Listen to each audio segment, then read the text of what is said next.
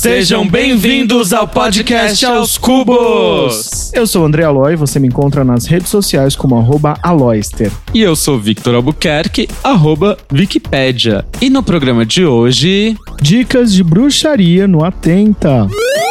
E uma coisa que agora eu quero tripudiar no Vitor é que ele não assistiu ainda as aventuras de Sabrina na Netflix. Mas eu assisti Sabrina Aprendiz de Feiticeira na Globo. E o papo bom dessa cantora que defende a democracia e a igualdade. Pode entrar, Duda Beat. Não foi difícil defender a igualdade, porque partindo do pressuposto de que todos nós somos iguais, defender isso é mole. Mais dicas sobre como amar nos tempos de internet. As pessoas elas nem querem o relacionamento mesmo, elas querem só ser validadas. E os comentários dos nossos ouvintes.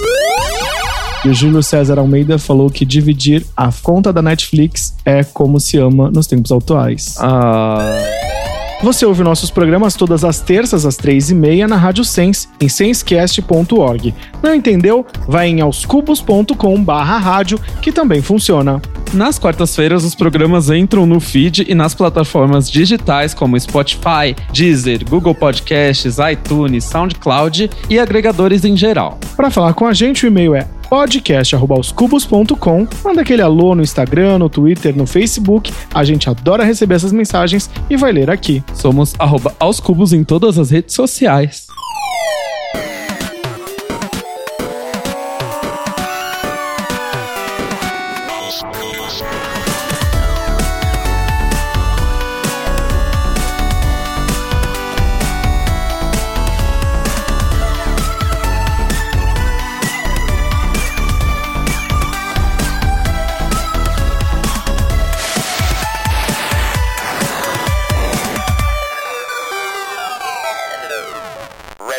Olá, ouvintes do Aos Cubos. Aqui quem tá falando é a sua editora, Cairo Braga. Os meninos pediram para eu fazer um, um pequeno apanhado do que aconteceu comigo, que é o motivo pelo qual não tivemos episódio do Aos Cubos e nem do The Library is Open na semana do dia 5 de novembro. Na madrugada do dia 5 de novembro, ou seja, de domingo para segunda, eu estava esperando ônibus num ponto de ônibus ali na Praça da República, depois de sair do Festival Iaga, é, que foi muito maravilhoso, por sinal. E cinco caras é, simplesmente chegaram me dando um soco, fingindo que era um assalto, mas não me dando nem chance de entregar minha carteira para eles, coisa que eu estava fazendo já. Porque eu não queria violência, se eles queriam dinheiro, eu dava, não tem problema. E eles simplesmente já me jogaram no chão e me espancaram com chutes e socos, é, exclusivamente na minha cabeça. Ou seja, há quem diga que isso é uma tentativa de homicídio, propriamente dita. É, por causa disso, eu passei é, a segunda-feira inteira no hospital. Isso aconteceu mais ou menos às três da manhã, lá na Santa Casa de São Paulo. Fiz todos os exames, fiquei bem sem nenhum trauma ocular, craniano, ósseo de nenhum tipo. E depois fui fazer o BO no DECRAD, que é a Delegacia de Crimes Raciais e Delitos de Intolerância da Polícia Civil aqui de São Paulo. Depois fiz o exame de corpo de delito no IML. É, fui à Defensoria Pública do Estado que vai acompanhar esse meu inquérito. E essa parte foi toda feita, mas essa parte foi toda feita, eu tô resumindo para vocês, mas ela levou a semana toda para ser concluída. Agora eu já estou bem, é, me recuperando, o olho já tá quase sem roxo, mas foi isso que aconteceu. Eu cheguei a fazer um vídeo, né? Um, um vídeo cantando uma canção é, sobre o ocorrido. Uma canção que não é minha, mas que se encaixa na situação. Está aí nas minhas redes, YouTube, Instagram, IGTV e tudo mais, para quem quiser assistir. E eu gostaria de agradecer todo mundo que me apoiou, incluindo aí a equipe dos Cubos, que não é só uma equipe, são meus amigos pessoais há muitos anos e que estiveram comigo, me apoiando, oferecendo ajuda. E todos os, os ouvintes do podcast que mandaram lindas mensagens por direct, pro podcast, no meu direct, nos comentários de, da postagem que o Aos Cubos fez. É, os meninos me passaram os prints das directs, então eu li tudo. Gostaria de agradecer imensamente o apoio de vocês, que foi muito importante para me manter disposto a fazer toda a parte burocrática, porque a gente apanha, sofre. É, fisicamente, psicologicamente, mas a gente não pode desistir de procurar os nossos direitos é, para isso não passar em branco, né? Então é muito importante. Eu queria também fazer um agradecimento especial ao pessoal do coletivo ACODE, que é um coletivo de advogados, psicólogos, assistentes sociais que estão fornecendo apoio nessas áreas para pessoas que estão sofrendo violência política. É, estão comigo dois advogados, o Flávio e a Évora, e eu gostaria muito, muito de agradecê-los e indicar o trabalho deles para vocês. É, eles estão no Instagram com arroba acode no Insta e no Facebook com o endereço acode no Face.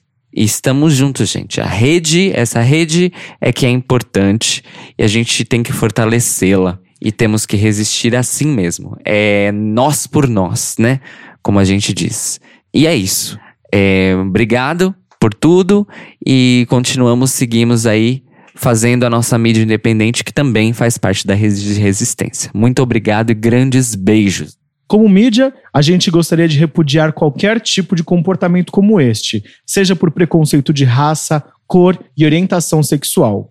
E assim, como amigos do Cairo, a gente quer dizer que seremos resistência. E como diz aquela imagem que viralizou logo após as, as eleições, ninguém vai soltar a mão de ninguém, não, viu? E os leitores também deixaram alguns comentários. Foram 54 mensagens que a gente recebeu só no Instagram falando sobre o que aconteceu com o Cairo. E a gente separou aqui algumas só para ler para vocês. Além de algumas directs, né? Infelizmente, na semana em que aconteceu esse episódio devastador com o Cairo, a gente, como mídia, também decidiu não não veicular. Não veicular o programa. O Cairo não teve como terminar de, de editar. A gente também não procurou um meio de terminar essa edição, porque, em respeito à situação do que aconteceu, a gente também não gravou, a gente cancelou a agenda nessa semana, porque foi realmente terrível pra gente. Foi um baque mesmo pra gente. Vamos ler aqui algumas mensagens. O Car Zen Rick mandou assim: ninguém solta a mão de ninguém. Cairo, força aí. Que tenha uma boa recuperação. O Gui Guizo, sempre maravilhoso, comentou assim: todo amor do mundo nesse momento difícil. E o Alex Machado, que sempre manda mensagem pra, pra gente, falou assim: Força, amigo Cairo Braga, estamos juntos. Além disso, o Alex Machado ele também mandou comentário, mandou mensagem para mim no direct pedindo informações, ele queria saber se o Cairo tava bem, eu mantive ele atualizado, muito fofo. Alex, eu te adoro, adoro seus desenhos, você arrasa.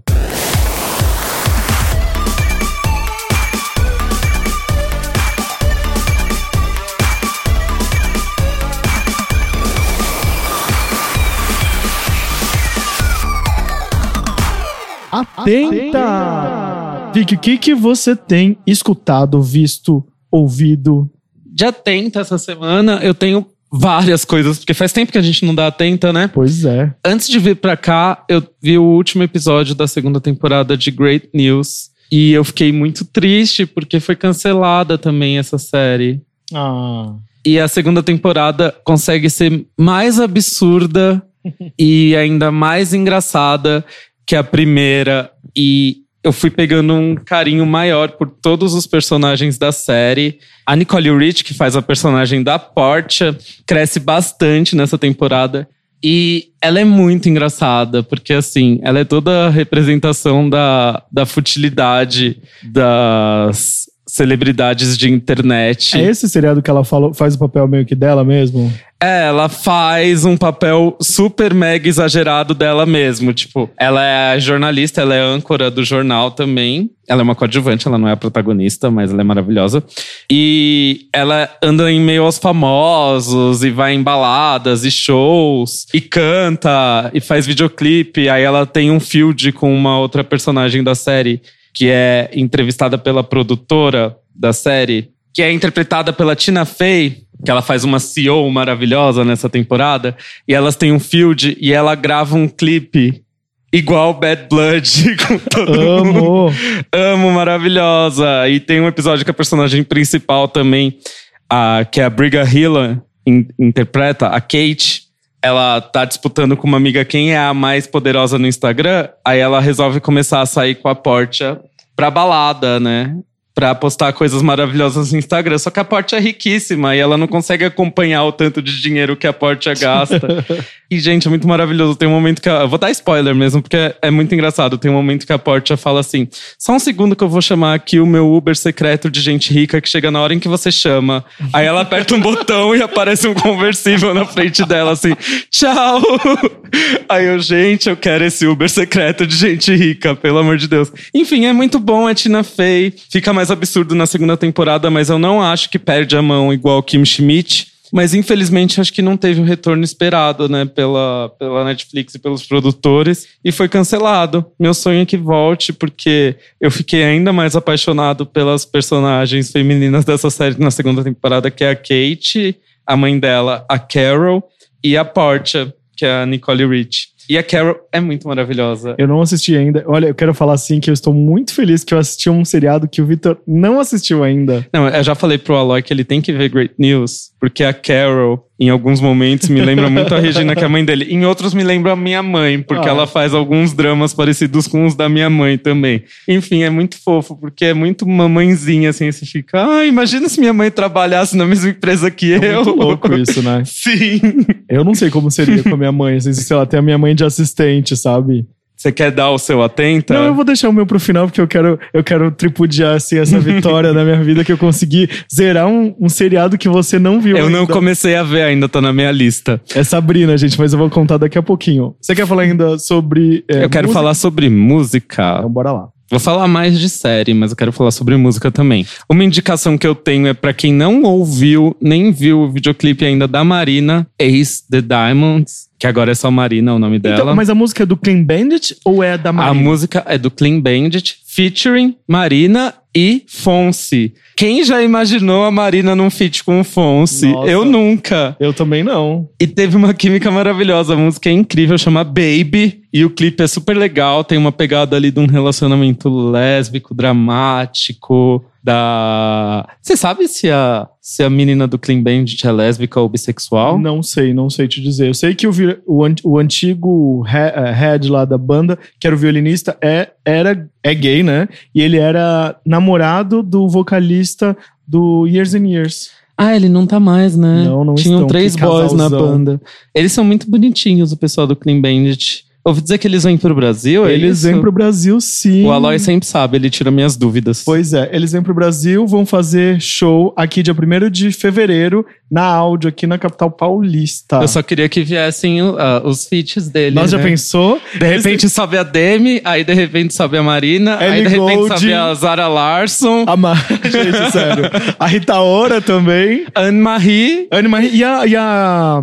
Gente, eu esqueci o nome dela. A. Gla- a- a- do maior feat deles, Jazz Gline. A Jazz Gline e o Champagne. Não, Champagne não, Shampoo. Shampoo, gente. Champagne, oi.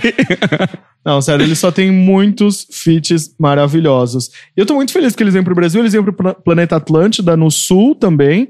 E aí vão fazer show aqui em São Paulo, assim. É uma das bandas que eu, dessa nova gera- geração, ao lado de Years and Years, que eu gosto muito, do Alipa. Sério, eu tô. Ah, eu tô muito feliz de conseguir vê-los ao vivo. Houve um boato de que eles viriam para o Lollapalooza alguns anos atrás, mas não vieram. E, enfim, tô muito feliz que eles vão conseguir vir pro Brasil. Eu entrevistei o violinista, eu esqueci o nome dele agora, mas eu vou checar aqui no meu Google, que é minha memória, né, ambulante. Pra... Eu entrevistei ele, ele falou assim que naquela época já, sei lá, acho que era 2016, eles já tinham muita vontade de tocar no Brasil. Pena que vai chegar agora. No Brasil, não sei se vocês já perceberam, os artistas vêm com um ano de diferença, assim, eles explodem muito no primeiro ano, e aí depois que eles estão consolidados, que eles vêm pro Brasil. Acho que o, Bra- o Brasil tem ainda um medo, assim, de apostar em artistas que está começando. É, o Meca fazia muito disso, de, cara, o artista tava ali estourando e eles traziam já pro Brasil. Trouxeram vários artistas, trouxeram Charlie XX, Friendly Fires, no momento do boom, né? Aqui a gente tem que se contentar em fazer, em esperar um pouquinho mais com esses outros festivais. E ainda sobre música, eu, eu queria falar da Ariana, proprietária do pop, Ariana Grande. Ela lançou Thank You Next na semana passada. Que musicão, né? Já estreou em primeiro lugar na Billboard, é a primeira vez que ela faz esse feito de estrear um single em primeiro lugar no Hot 100 da Billboard. A música tá estouradíssima. Ela fez uma apresentação, mas o meu atenta e procurem aí a apresentação dela de Thank You Next no, no programa da Ellen DeGeneres. Maravilhosa. Meu, é maravilhoso porque ela tropeça e ela tem uma reação muito maravilhosa. Eu não vou falar, eu quero que vocês assistam e prestem atenção à reação dela.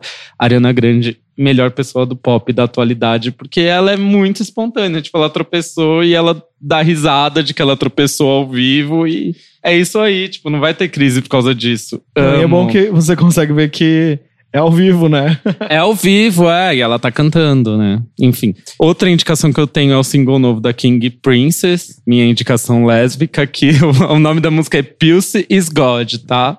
Dorme com essa. E a música é maravilhosa, tem uma pegadinha mais dance, o clipe super retrô, a voz super gostosa dela. E ela é metida com o Mark Ronson, né? Que eu amo que ela tá pra lá e pra cá com o Mark Ronson, eu fico morrendo de ciúmes, porque ele é meu. Mas enfim, deixa isso pra lá. E outra indicação que eu tenho pra encerrar é a segunda temporada de The Sinner, que, enfim, eu nem sabia que ia ter segunda temporada. É uma série protagonizada pelo Bill Pullman, que tá um sugar daddy muito gostoso nessa segunda temporada, viu? Na primeira ele tá meio detonadinho, mas acho que é porque ele tá muito deprimido. Aí nessa ele tá bonitão, assim. Pra quem gosta de um daddy, eu indico o Bill Pullman. Pra quem gosta de uma série de mistério, eu indico The Sinner. Não sei se vocês viram a primeira temporada. Quem não viu, eu recomendo que assista primeiro, que é com a Jessica Biel. Ela continua como produtora da série. Ela já é produtora da primeira temporada, mas ela é protagonista também. Ela foi indicada ao Emmy pela sua atuação. Não ganhou, mas ela vai muito bem. Essa segunda temporada tem uma temática diferente da primeira, que envolve toda uma questão de uma seita numa cidade e uma criança de 13 anos que assassinou um casal de adultos misteriosamente num, num motel e todo mundo quer entender o que levou esse menino a matar esse casal. E é muito louco, porque vai abrindo uma porta atrás da outra. Parece que você tá jogando um. tá fazendo uma rodada de Black Stories e fica fazendo perguntas a cada episódio. E as pessoas falando sim, não, porque, meu, é muito absurdo no final, quando chega na conclusão do que que aconteceu. E você não consegue. o, o que me deixa com raiva é que você não consegue adivinhar. Nossa, Porque você fica pensando, você fica pensando em mil possibilidades do que aconteceu e no final das contas, tipo, como que eu não pensei nisso? Sério, recomendo muito. Caramba, não consigo nem respirar depois de tanto atenta. Ai, Sua nossa. vez, Aloy. Pois é, eu quero falar um pouquinho sobre a- o lançamento da turnê da, da Pablo Vittar, que é o Não Para Não. Cara, eu adorei, é um show. Eu fui aqui no, na estreia bem no comecinho de novembro. Ela já tá rodando o país com essa nova turnê. Ah, algumas músicas ganham batidas muito mais pesadas do que a gente tá acostumado no disco. O disco, obviamente, é pra dançar. E o show, cara, tem um bloco muito legal que, são, é, que é da parte dos feats dela. Então tem a música com a Anitta e com o Major Lazer, tem com a, com a Charlie XX e todos os feats que ela fez. Então é um bloco assim que você fala, meu Deus. não tem com a. Lali ainda, saiu agora. Ainda não, a Lali, caliente, né? Ainda não tem. Lali, eu acho engraçado, parece que tá falando, falando Lari. Parece Cebolinha, que é o Cebolinha. falando é. Lari. A Lali é uma artista argentina, nascida em Buenos Aires, que tá estourando aí na América Latina, tá ficando huge. Pois é. E o show, de verdade, assim, eu, eu fui lá achando que ia ser um show incrível, ok, blá blá blá, mas a voz dela tá muito mais potente, ela tá dançando horrores, então se Pablo passar pela sua cidade, por favor, vá assistir, porque o show é, cara, muito contagiante. Aquele pocket que a gente foi ver no, no Super Drags, que foi ainda antes do show da turnê mesmo, já foi incrível, né? Sim, ela tá muito mais desenvolta no palco, olha que bonito, né, desenvolta. e ela cantando as músicas do disco novo tem uma propriedade enorme, eu reparei nisso. Pois é, eu gostei muito, então queria falar sobre o disco, eu já tinha falado aqui, a Pablo já participou, gostei muito, e eu queria que, de verdade, dar aqui esse biscoito pra Pablo, porque ela merece. Agora só falta sair um feat da Pablo com a Isa, né? As rainhas do pop no Brasil. Quando Pois vai é. sair esse feat, Olha, eu não hein? sei, eu sei que a Isa agora deve dar um tempinho na carreira, porque ela casa no meio de dezembro, e aí acho que ano que vem vai ser, mais uma vez, ano de Isa. Vitor, você assistiu Mansão Assombrada Rio? Sim, e, e o nome da, da série é Maldição, A Maldição de Hill House no Brasil. Em inglês é The Haunting of Hill House, acho, e no Brasil tá como A Maldição de Hill House. Nossa, sério, eu adorei. É, tem umas coisas assim, você fala, nossa, meu, isso vai acontecer. Mas tem umas coisas muito surpresas também. Eu gostei bastante. É, em algum momento ela fica nossa, será que isso vai acontecer? Tipo, você fica assim, ai meu Deus, vou ter que assistir agora até o final. Mas no conjunto, eu gostei bastante. Você ficou caçando os fantasmas que aparecem no fundo da tela também? Então, tem um vídeo, se você buscar aí na internet, tem 43 fantasmas que eu não vi. Mas só vejam o vídeo depois que vocês terminarem É, a temporada. tem Porque spoiler. eu comecei a reparar que tinham uns fantasmas no fundo, assim. Eu e o Álvaro, a gente ia assistindo e a gente ficava procurando. Principalmente presta- prestando atenção nas estátuas. Pois é, então porque as estátuas assistiu... dão muito medo, as estátuas que estão na casa. É, e não é spoiler, porque você vai reparar logo Você de vai início, reparar, é. e é até legal você saber que você tem que prestar atenção na ambientação, mas só toma cuidado depois com a neurose, tá? Porque eu fiquei meio neurótico vendo Fantasma onde não tem, depois que a, que a série acabou. E olha, o Aloy sabe que eu não tenho medo de filme de terror nenhum, mas eu fiquei com medo quando eu vi essa série, porque dá, dá um arrepio. Dá, nossa, tipo, é uma, é uma energia muito forte, né? Eu acho, aquela casa, enfim. E eu queria dizer que só tem 10 episódios, é rapidinho de assistir, e é um remake, na verdade, de Assombração da Casa da Colina, que é de 1959, é, de Shirley Jackson. Só que é ambientado num, num período atual e o elenco só tem gente linda, né? Nossa, Caralho. é incrível, sério. Você fala assim, e, e dilemas cotidianos, né, também. Qual, qual que é o seu irmão ou irmã favorito na, na série? Ai, putz. Cara, eu gosto muito do. Eu não vou falar, eu não sei o nome dele. É o irmão, é o gêmeo lá. Eu não sei o nome dele. Ah, você gosta dele só porque ele é o mais gato, porque ele é o mais sofrimentinho. Ele é o mais. É, eu adoro, né? Um drama. Então, Eu acho que você consegue adivinhar, então, qual que é a minha favorita. óbvio que a, a, Chi- a, a Theodora. Até o óbvio, a sapatona.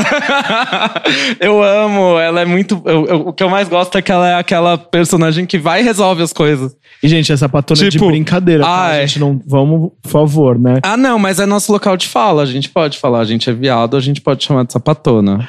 Mas, Enfim. sério, ela é maravilhosa e ela desvenda umas coisas assim que você fala, filha da puta, como você é Sim, ela maravilhosa." vai e resolve as coisas, ela não tem medo. Tipo, ai, tem um fantasma naquele quarto. Ah, então vamos lá entrar. Porra! Exato. E eu fiquei com uma dúvida aqui. A mãe da, da família, ela tem cara de brasileira, gente. Mas ela não é, não. Mas ela não tem uma cara de brasileira? Eu fiquei assim, É, tipo. Tem. E ela, ela já fez outro filme do, do, do mesmo diretor da série, que foi uma adaptação do Stephen King pela Netflix também, do livro Jogo Perigoso. Você assistiu? Não, não assisti. Assista, é muito bom esse filme.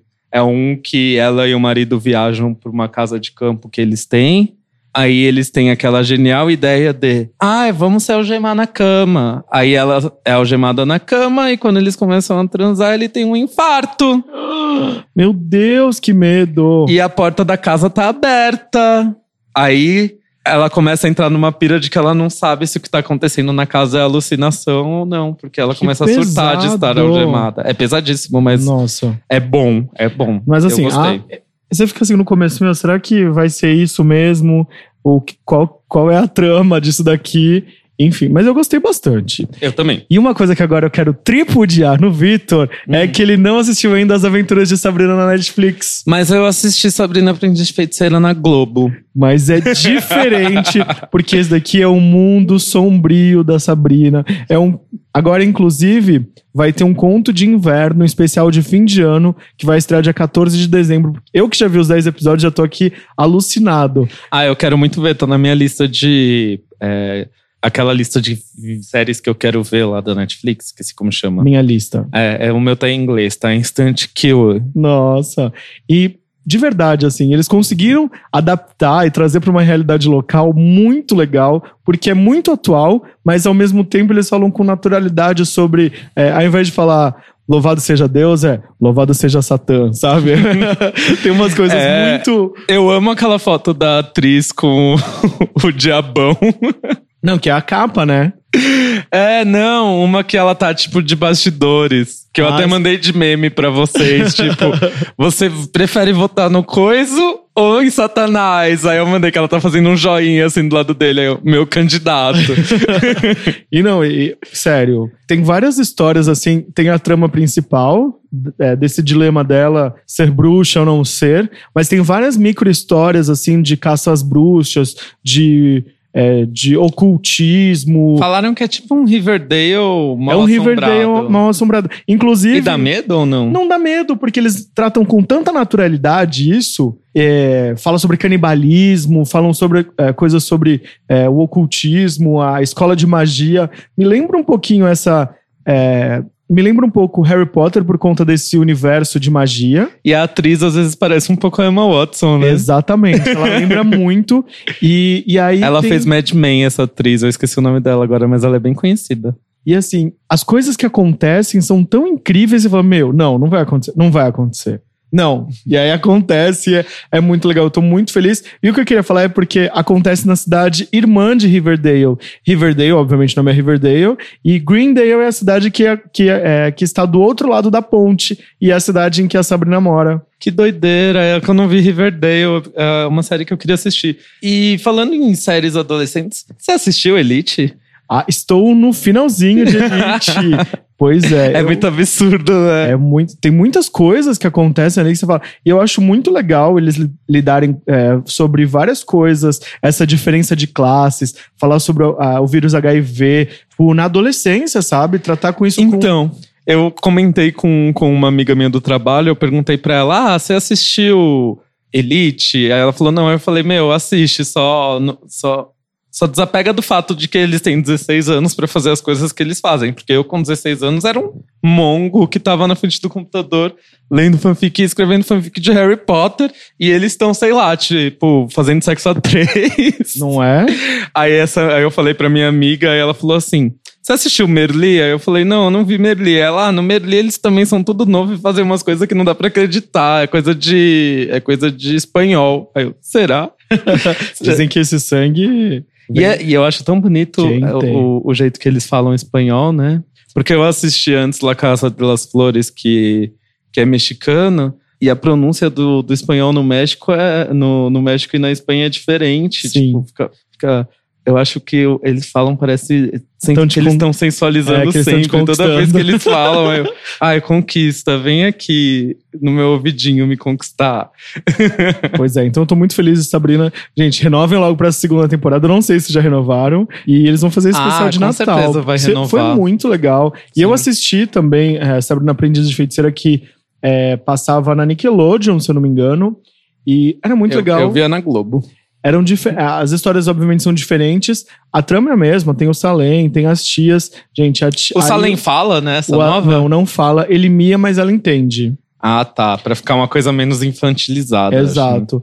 E as tias, a Zelda e a Hilda também são incríveis. Então, se você não assistiu ainda O Mundo de Sabrina na Netflix, assista.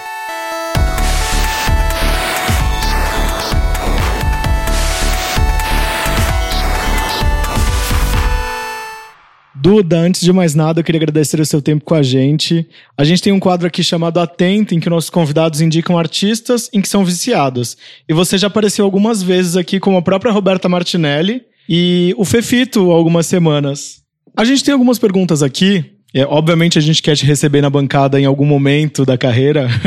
eu sei que sua agenda tá super lotada, mas a gente sempre fala aqui, qual é a coisa que as pessoas mais te perguntam? Que as pessoas mais me perguntam é influências do meu disco, é, como foi para mim é, colocar para fora todo o sentimento que eu sentia, né, me expor. Me perguntam quanto tempo durou o disco. Normalmente é, é isso, quanto tempo durou para fazer.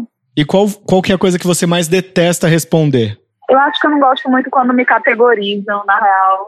E sofrência indie, eu não gosto muito, na real. Porque é, eu acho importante eu ter nascido do indie, mas eu não quero morrer no indie. eu, eu me considero muito mais pop do que indie. É verdade, eu ouvi muita coisa assim, falando que você é uma sofrência pop. Podemos classificar assim? É, isso aí eu adoro. Isso aí eu amo. Você falou aí sobre o disco, que é uma das coisas que você mais responde, mas eu acho que você podia falar pra gente quanto tempo, obviamente, durou esse processo de gravação e quem foram as pessoas que te ajudaram nesse meio tempo? Então, o processo durou mais ou menos dois anos, tá? É, dois anos eu levando até o Tomás música e melodia, é, letra e melodia, e ele ajudando com a harmonia, e depois entrando no loop com todos os teclados, o Gabriel Bittencourt dando toques de batida, e enfim. E aí depois entrou Patrick Lapan nos baixos, entrou Camilo Luiza de Alexandre nos backing vocals, tive algumas colaborações de Felipe Pacheco nos, nos violinos da, da Todo Carinho, por exemplo. André Faria fez algumas, algumas percussões da Bichinho. Então, eu fui muito rica aí de, de coisas. E para finalizar, o Pedro Garcia, que foi quem mixou as músicas, né? Diogo Strauss mixou algumas e o Pedro mixou a maioria delas e masterizou todas. Então, tenho um time bem forte aí comigo. E como foi colocar esse disco na rua? Depois de tanto tempo? Na verdade, foi um alívio, assim, porque você fazer dois anos num disco, né? Você fica meio na expectativa: será que vão gostar? Será que não vão? Será que vai dar certo? Será que não vai? Mas, no fundo, eu tinha a certeza de que ia ser um sucesso. É, eu, eu, eu tinha muita certeza disso, eu estava contente. Eu acho que foi um alívio colocar na rua e, enfim, para quem está fazendo, né, a gente já sempre acha que já é tudo velho, né, já quer fazer coisa nova. Então, é, para mim foi, foi realmente um alívio mesmo, um alívio das pessoas ouvirem, das pessoas se identificarem. E, enfim, eu tive uma resposta muito boa também, muita gente dizendo que ajudou, né, que as minhas canções ajudaram de certa forma a curar dores de relacionamento, curar término. Então, acho que melhor resposta possível não, não poderia ter. Assim. E no meio do caminho você fez uma ponta no disco da Letrux. Antes você já tinha feito participação também no serviço do Castelo Branco. E no, no novo dele também. Com quem que você gostaria de trabalhar? Seja produzindo, gravando um dueto? Tem alguém que no campo dos sonhos seja uma inspiração e você fale, nossa, essa pessoa... Sim, super. É, nacional seria Ivete Sangalo, né? Queria muito fazer um duo com ela e eu tenho certeza que um dia vai rolar isso, sim. E internacional, acho que o Kendrick Lamar é, é um cara que, ou a Caliucci, são duas pessoas que, sem sombra de dúvidas, eu amaria trabalhar. Que legal. Caliutes também está sempre aqui no, no topo do nosso Atenta. Várias pessoas passaram aqui e falaram. Uh, como a gente tem esse quadro aqui, quem que você tem ouvido ultimamente? Então, eu tenho ouvido muito a Caliutes, né? A Caliutes é uma referência para mim, assim, é não só estética, como sonora.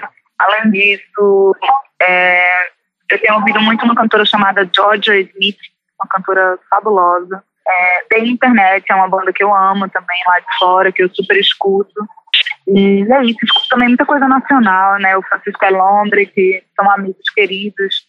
O Jalu, o Matheus Carrilho, que acabou de lançar um disco agora, Pablo Vittar. São pessoas que eu conheço, que eu amo e que eu faço questão de, de ouvir tudo e curto muito. Então, acho que, que é uma misturinha aí do, do de fora com de dentro, assim, né? Que legal. Hoje você tá morando onde? Você continua no Rio? É, eu continuo no Rio, hoje eu moro no Rio, eu moro há 13 anos no Rio, saí com 18 anos de Recife e moro no Rio, felizona, com seus altos e baixos, mas o Rio de Janeiro é maravilhoso, né? Abraçou de uma forma única e estou bem feliz lá. Que legal. E Ninguém Dança, você descreve um lugar em que ninguém interage, dança, nem se diverte.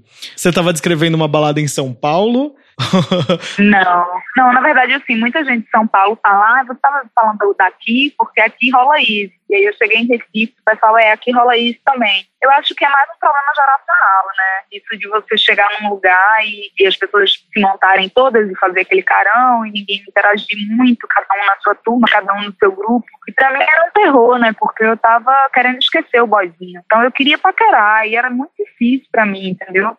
Eu estava falando do Rio de Janeiro, né, que era onde, onde eu vivo. Mas acho que isso se aplica para qualquer cidade do Brasil, né? As pessoas estão muito ou estão no celular ou estão na sua bolha, né? Não interagem tanto mais, assim. Acho que a interação é até mais virtual do que pessoal, né? Verdade. Eu queria saber então para você, como que tem que ser uma balada? É como que é um lugar de paquera, azaração ou um lugar de zoeira com amigos? Eu acho que depende do dia, né? Eu acho que tem dia que você tá mais pra uma coisa, tem dia que você tá mais pra outra. Que não dá é pra ser sempre zoeira com amigos, né? Eu acho que a galera que tá solteira, eu não tô mais, graças a Deus, encalhei, mas a galera que tá solteira é, é, procura ir pra balada pra paquerar também, entendeu? Não é só, não é só, só se divertir. Eu acho que é um conjunto de coisas. Eu acho que a balada perfeita é quando você zoa com os amigos e ainda sai como boizinho. que delícia. e o que, que te faz ficar na flor da pele? O que, que te tira do sério? O que me tira do sério é a injustiça. Eu fico mal quando eu vejo alguém sendo injusto com outra pessoa, ou, enfim, não só com palavras, mas com ações. Isso é uma coisa, eu sou libriana, né? E a gente está sempre procurando a justiça, né, das coisas. Então, quando eu sei, por exemplo, que um candidato vai ganhar a presidência mandando fake news para todo mundo, isso me tira do sério, porque a pessoa tem que ser honesta e tem que ser justa, né? A pessoa entra numa competição, ela tem que ser justa e honesta com seu adversário, por exemplo. Ar de soberba não tem vez, então. Não, não tem vez, não tem vez. Eu acho um absurdo. E quando foi que você se deu é, conta que você podia cantar e fazer uma carreira, né, no meio artístico? Eu me dei conta quando eu voltei de um retiro espiritual, onde eu estava, eu fui totalmente fragilizada para esse retiro enfim, sofrendo muito, anos de sofrimento por pessoas que não queriam nada comigo. E nesse retiro eu me dei conta que eu precisava, por necessidade, transformar a minha dor em alguma coisa. Eu merecia, eu, eu, eu, eu sentia a necessidade também de, de, ganhar o respeito das pessoas que, que não me quiseram, de ganhar o respeito das pessoas onde eu trabalhava, enfim. E eu acho que foi isso. Você diz isso no campo amoroso ou você diz isso na vida como um todo? Para a vida como um todo. Eu acho que o meu disco é resultado de um problema amoroso, sim, mas transformou minha vida, né? É, até o final do ano passado eu era uma cientista política que queria botar meu disco no mundo. Agora eu sou uma cientista política formada e cantora. Que legal. E o que, que você acha que o, a sua formação como cientista política influenciou na composição das letras e como fazer esse disco? Eu acho que influenciou totalmente no sentido de como eu vejo o mundo, como eu vejo as relações, né? É, como eu vejo as coisas ao meu redor acontecerem. Assim, é, me, me, influenciou muito mais no sentido de caráter, formou meu caráter, formou. É, eu, eu, me lembro que no, no meu no dia da minha formatura, eu tive que fazer um juramento para defender a igualdade entre as pessoas e defender a democracia no todo. E para mim não foi difícil, até brinco dizendo que não foi difícil defender a igualdade, porque partindo do pressuposto de que todos nós somos iguais, defender isso é mole, entendeu? E por minha sorte, a maior parte do meu público LGBT, então assim, eu, eu sempre falo para eles em show, eu fiz agora um discurso em Natal, inclusive, no show que eu fiz, de que eu tô com eles, sabe? Tipo, estamos juntos pro que deve é. Eu, eu costumo até também dizer que os meus, meus fãs são os meus amigos, não tem muito fã, todo mundo amigo, entendeu? E a gente tem que se proteger, amigo se protege, né? Então eu acho que a minha formação mudou a maneira como. Não mudou, né? Porque eu já, já pensava assim, mas eu acho que fortaleceu a maneira de como eu vejo o mundo, como eu vejo as pessoas, como eu vejo cada ser humano, né? Cada ser humano é, é único e tem muito valor nisso. E que legal ouvir isso. Eu vi essa mensagem aqui no podcast. A gente sempre traz pessoas com um discurso de amor mesmo, e ter coisas para falar, não apenas pela arte, mas que tem um, um discurso que fortaleça aquilo que ele faz na sua música ou no seu entretenimento, naquilo no seu trabalho? Eu, eu, eu amo muito as pessoas, né? Antigamente a minha frase do, do Instagram era poucas paisagens, muita gente. Eu sou muito da gente, entendeu? Eu acho que eu acho que é isso e, e, e ter me tornado uma artista e ter me tornado uma influenciadora e ter tocado profundamente as pessoas que me ouvem é, só me deixou feliz porque eu acho que no fundo era isso que eu sempre quis, sabe? É, tá com a gente, tá, com, tá sendo amada e amar. Eu acho que é isso. Quando que foi esse momento, assim, que você se deu conta e falou, putz, agora foi, não tem mais como voltar atrás? Eu acho que foi quando, logo depois que eu lancei, um mês depois que eu lancei, é, eu comecei a receber muitas mensagens, né, te falei, de, de fãs dizendo que estava sofrendo, que é, essa, o meu disco tinha ajudado a melhorar a vida, tinha ajudado, eu acho que foi aí que eu meio que me toquei, sabe? Porque mais do que números, eu acho que o mais importante é você tocar profundamente as pessoas. Aí você viu que sua arte valeu a pena. Quando, quando eu cheguei no nível de passar de uma mulher sofredora para uma mulher que dava conselhos amorosos, eu meio que me toquei do tipo assim, bom, agora meu, meu lugar não é mais aquele, meu lugar é esse, então eu preciso agora ajudar pessoas. E com o que eu sofri, né? Com, com pegar o que eu sofri e transformar isso em uma ajuda. Eu acho que foi nesse momento, em um mês logo depois do meu lançamento, onde a resposta foi essa. E eu me lembro que um mês e meio depois, uma repórter veio falar comigo e aí ela me ligou e falou: Oi, eu posso fazer uma entrevista com você? Claro. Eu falei, ah, então, primeiro eu quero dizer que eu estava muito mal. Acabei de terminar um, um, um casamento de oito anos e comecei a ouvir seu disco e eu chorei pra caramba e ele me ajudou. Eu acho que foi, eu acho que é tudo isso, entendeu? Eu acho que é, é realmente é realmente ter esse sentimento em mim de que eu fiz algo para mudar na vida do outro. O que, que você gostava de ouvir na adolescência? Você passou a adolescência lá em Recife, certo? Que que tinha algum guilty pleasure? Quem foram as suas referências dessa época? Lá em Recife, no meio-dia, uma hora da tarde, passa todos os programas de brega né, em todas as emissoras. Então eu cresci meio que ouvindo isso, né? Almoçando e ouvindo isso. É, mas, é isso, eu ouvi muito brega. Eu, eu ouvi muita música de Recife, né? Lá em Recife a gente tem essa mania da gente valorizar o que é nosso, muito grande, sabe? E é isso, e a gente, a gente valoriza tanto, e a gente quer botar isso tanto pro mundo. Então eu ouvia muito Ed, eu ouvia muito Mobojó, ouvia muito Lenine, muito Alceu Valença. Que é bonito também, né? É isso, eu até brinco, porque muita gente faz, ah, você não acompanhou muito Los Hermanos. É, gente, enquanto estavam ouvindo Los Hermanos, eu estava ouvindo Maracatu na minha terra, sabe? Estava ouvindo brega.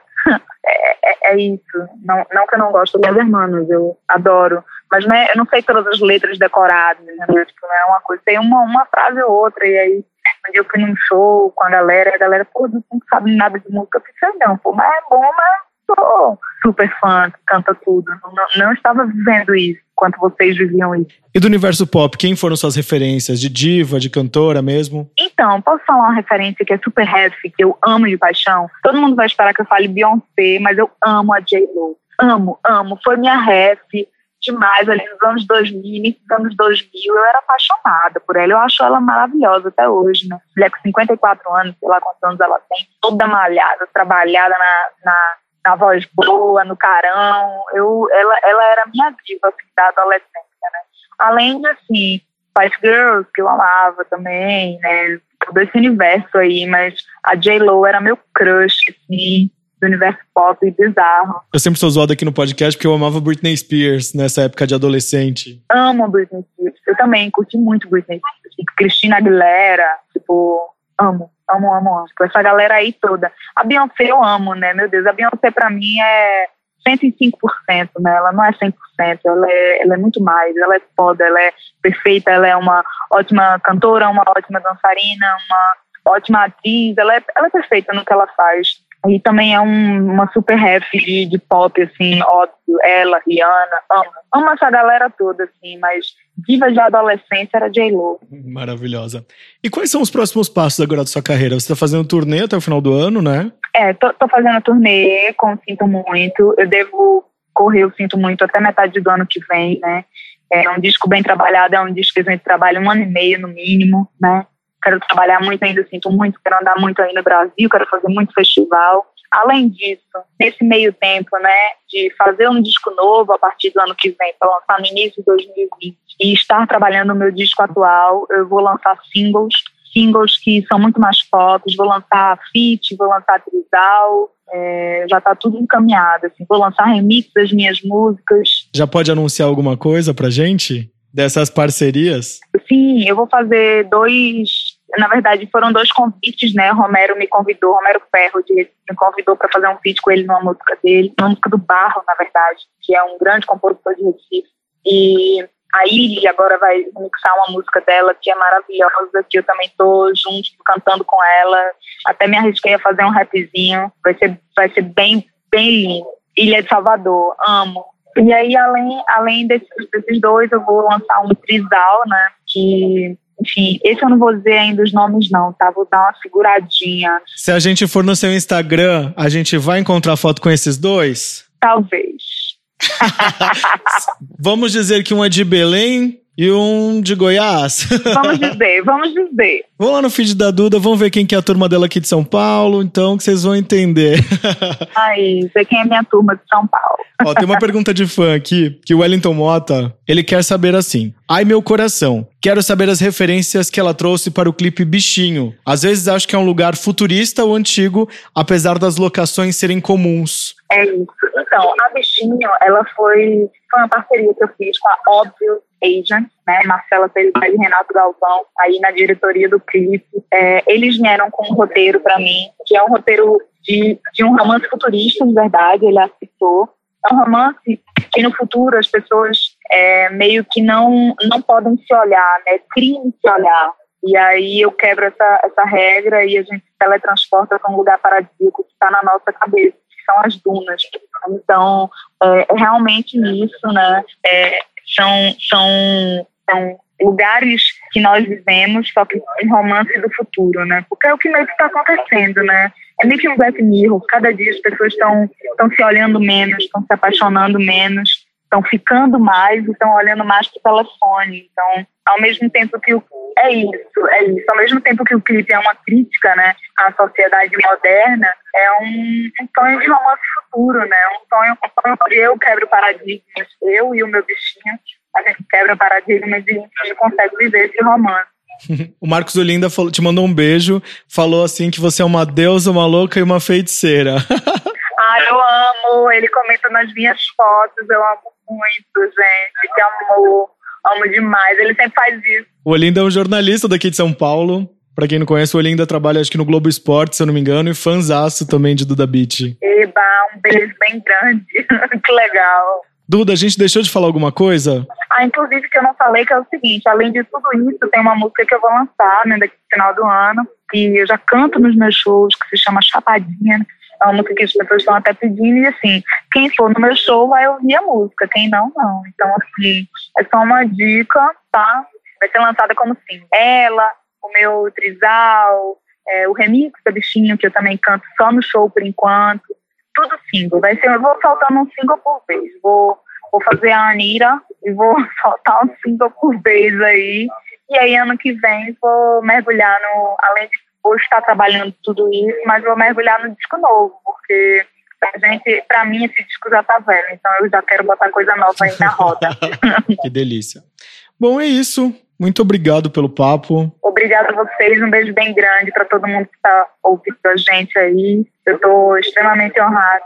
Quando você estiver em São Paulo, por favor, eu quero que você venha aqui na bancada. Pelo amor de Deus, eu até estou em São Paulo agora, mas estou numa correria danada. Acabei de gravar a Roberta Martinelli. Vai ficar um programão também. Mas nosso momento vai chegar, nosso momento, tenho certeza. Vai chegar, vai chegar, por favor, com certeza. Combinado. Muito obrigado, viu? Um beijo. Tá bom. Obrigada a vocês, meu amor. Um beijo bem grande. Que delícia de sotaque, né? Ai, nossa, Duda Beat muito crush e eu amo o sotaque de Recife. Duda, vem aqui pra bancada to tomar uma cachaça de jambu com a gente. O que, que você acha? Bom, e a gente pediu para as pessoas enviarem músicas, filmes, séries e afins que representassem esse sentimento que a Duda canta e que é tão presente nos tempos atuais, não é mesmo? É, a galera não mediu esforço nenhum, eles mandaram bastante coisa. Vamos dar uma lidinha aqui no que o pessoal mandou? Tem aquela música do Matheus e Cauã com a Anitta, Ao Vivo e a Cores, que fala assim: a tela, a tela fria desse celular, só ver sua foto não vai esquentar. Amar você de longe é tão ruim, te quero ao vivo e a cores aqui.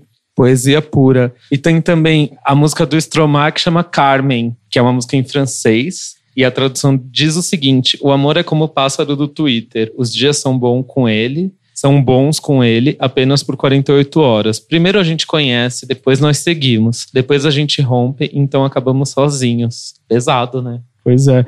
E amar nesse tempo é muito isso, né? Porque a pessoa tá ali pelo like, pelo, pelo clique, pelo, pelo comentário. Nas redes sociais, eu digo, tá? É, então, às vezes as pessoas elas nem querem o relacionamento mesmo, elas querem só ser validadas, elas querem o match no Tinder, elas querem o follow back no Instagram, mas aí é a hora de tentar uma aproximação, tentar um relacionamento, essa pessoa se fecha com um escudo. E tem alguns filmes também que falam sobre isso. Ana e Vitória, por exemplo, que é um filme daquele Ah, eu quero do, tanto ver. É, esse filme é do Du daqui. Ah, sério, muito fofo esse filme. Eu vi na estreia. Tá na minha lista da Tá na Netflix da, já. Da Netflix já, apesar de ainda estar tá passando em algumas salas de cinema, já tá na Netflix. Esse filme é tão fofinho assim que fala sobre o gender fluid dessa nova geração, né, dos millennials e como elas fala um pouquinho sobre música, fala como elas começaram, mas fala também da relação, do amor, de como é difícil você chegar numa cidade nova, de como você se aproximar das pessoas e confrontar realidades, é muito fofo. Outro filme é o Com Amor Simon, que é muito fofinho. É muito legal a história porque eles trocam e-mails assim, mas é um, um não sabe a identidade do outro, né? Meio... É, ele cria um blog, não é? É, na verdade, o, o Simon é, manda mensagens para um cara que tem um blog, que ele descobre que na, na escola dele é, tem esse cara que é exposto como gay, enfim, e aí ele fica criando essa expectativa de conhecer esse cara, é muito fofo. E aí ele fica tentando imaginar quem é o boy e não sabe, porque tem toda aquela questão de você estar oculto na internet, de você ter essa identidade secreta. Ó, o Marcos Oliveira Morim e a Priscila Gonçalves falaram de Midianeiras. Maravilhoso esse filme. Ah, incrível, né? Incrível, todo mundo tem que ver. É, é argentino, não É é? argentino. Janeiras é argentino, é muito legal. E o Zé, que ele não tem sobrenome, falou assim: Alex Strange, Strange Love. Eu não vi esse filme, tá na Netflix também. Sim, se eu não me engano, é da Netflix. E Her. Her, do Joaquim Fênix, com a Scarlett Johansson, que eu pensei nesse filme também, nessa temática, porque ele já tem uma visão de futuro. É uma visão de futuro onde um homem se apaixona pela assistente pessoal de inteligência artificial dele, que eu também me apaixonaria porque tem a voz da Scarlett Johansson, né? A atriz mais versátil de Hollywood. Ela interpreta de japonês a pendrive e a assistente pessoal. Scarlett, você é talento puro. A gente te ama. O Antônio Azevedo falou assim: que apesar de não ser específico do que temos vivido, Closer traduz bem o amor líquido do nosso tempo. E fala muito sobre isso, né? Eu amo esse filme. É, tem coisas nesse filme que eu amo, tem coisas que eu odeio, mas eu assisti há muitos anos. Eu acho que é daqueles filmes que eu preciso reassistir pra enxergar com outra E tem aquela cena é, clássica, né? Da, da Natalie Portman com aquela peruca rosa. É, essa parte é legal. Eu lembro que eu pirei muito com esse filme na parte que o cara pira e fica pedindo pra contar como foi a traição. O que vocês fizeram nesse sofá? E não sei lá o quê, e nananã. E, meu, tipo, se você parar, parar pra pensar, tem mesmo meio que toda uma analogia, né, com o nosso tempo da gente querer saber o que, que as pessoas estão fazendo Tão o tempo fazendo. inteiro, de ter esse fetiche. Ai, pois é. E aí também falaram de algumas séries. Newness, a Cabocla Vecchia mandou. Nani Gotardi falou da série Love, que eu não assisti. E a Tatiana Giannini falou de Wanderlust, da Netflix. Essa Wanderlust eu acho que é nova, né? Eu, eu vi lá no catálogo, mas eu não sei nem do que se trata. Mas agora eu já sei que é dessa temática. É, o Vitor Hugo também falou aqui de Her, falou modernidade líquida e Scarlett Johansson pra te fazer chorar. e nas redes sociais, a Susan de Oliveira amara desinstalar o Tinder, foi o que ela comentou. e o Júlio César Almeida falou que dividir a conta da Netflix é como se ama nos tempos atuais. Ah, é verdade, também, né? Tem muitas coisas em relação aos relacionamentos dos tempos atuais. Mas para debater esses assuntos, a gente vai precisar fazer um programa inteiro, né? Pois é. Vamos agora ler os comentários dos últimos programas que a gente teve pra gente encerrar correndo aqui com o tempo, como sempre. Vocês lembram do episódio da Mara Moira sobre Pajubá? Pois é, o assunto foi uma das questões do Enem que abordou o tema. Olha só como a gente é trendsetter. Sim, no Exame Nacional do Ensino Médio, os estudantes, os candidatos tiveram que reconhecer qual característica necessária para o patrimônio linguístico de um grupo social possa ser considerado um dialeto. Os elaboradores da prova usaram como exemplo o pajubá, que é um conjunto de expressões associadas aos gays e travestis, ao LGBTQ em geral, também relacionado às drags. Pois é, e a gente recebeu no Twitter uma mensagem do Tintilo, que é um professor que estava fazendo um trabalho sobre isso. Olha só, abre aspas. Meses atrás, rolou a maior treta na escola porque alunas minhas iriam fazer um trabalho orientado por mim sobre o, sobre o Pajubá, dentro do campo da linguística. E eis que o tema é abordado na prova do Enem 2018. É nesse momento que você sente que está no caminho certo. E se isso aconteceu, foi graças ao Aos Cubos, Wikipédia, Corra Jucorra, Aloy e Amara Moira. Sou grato a vocês por contribuir com o meu trabalho e, consequentemente, com a educação de muitos. Tintilo, a gente ficou muito feliz na época que você ia propor esse trabalho aos alunos, enfim. É muito legal ver como, com um podcast gravado numa sala de um apartamento aqui em São Paulo, a gente consegue chegar tão longe. Pois é, Isso é amar nos tempos da internet. também. e ainda no Twitter, a Luana Naná falou: Uma frase que Amanda Ramalhos falou no podcast Aos Cubos e que me ajudou muito foi: Eu não sou o meu trabalho. E é isso, o nosso trabalho não define a gente. A gente não pode deixar nosso trabalho acabar conosco. O Flávio Braga comentou também no Twitter. Poxa, a Amanda Ramalhos, muito legal sua participação no Aos Cubos. Faço votos que role muito mais vezes.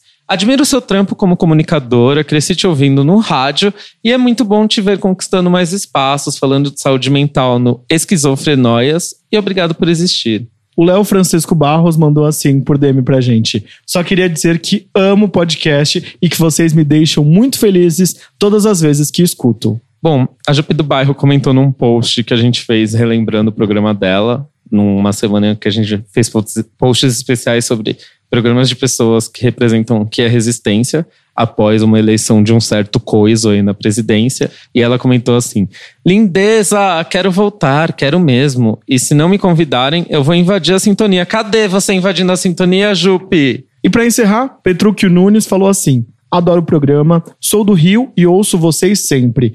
Amo muito, sou professor de artes da rede pública. Se algum dia abordarem algum tema relacionado, podem contar comigo. Ajudo com o maior prazer. Que delícia, né? Então, gente, esse foi o podcast da semana. Muito obrigado a todos que chegaram aqui ao final deste programa. A gente ama vocês. Pois é, gente, muito obrigado e até semana que vem. Até semana que vem. Sigam, Beijos! sigam arroba os cubos em todas as redes sociais.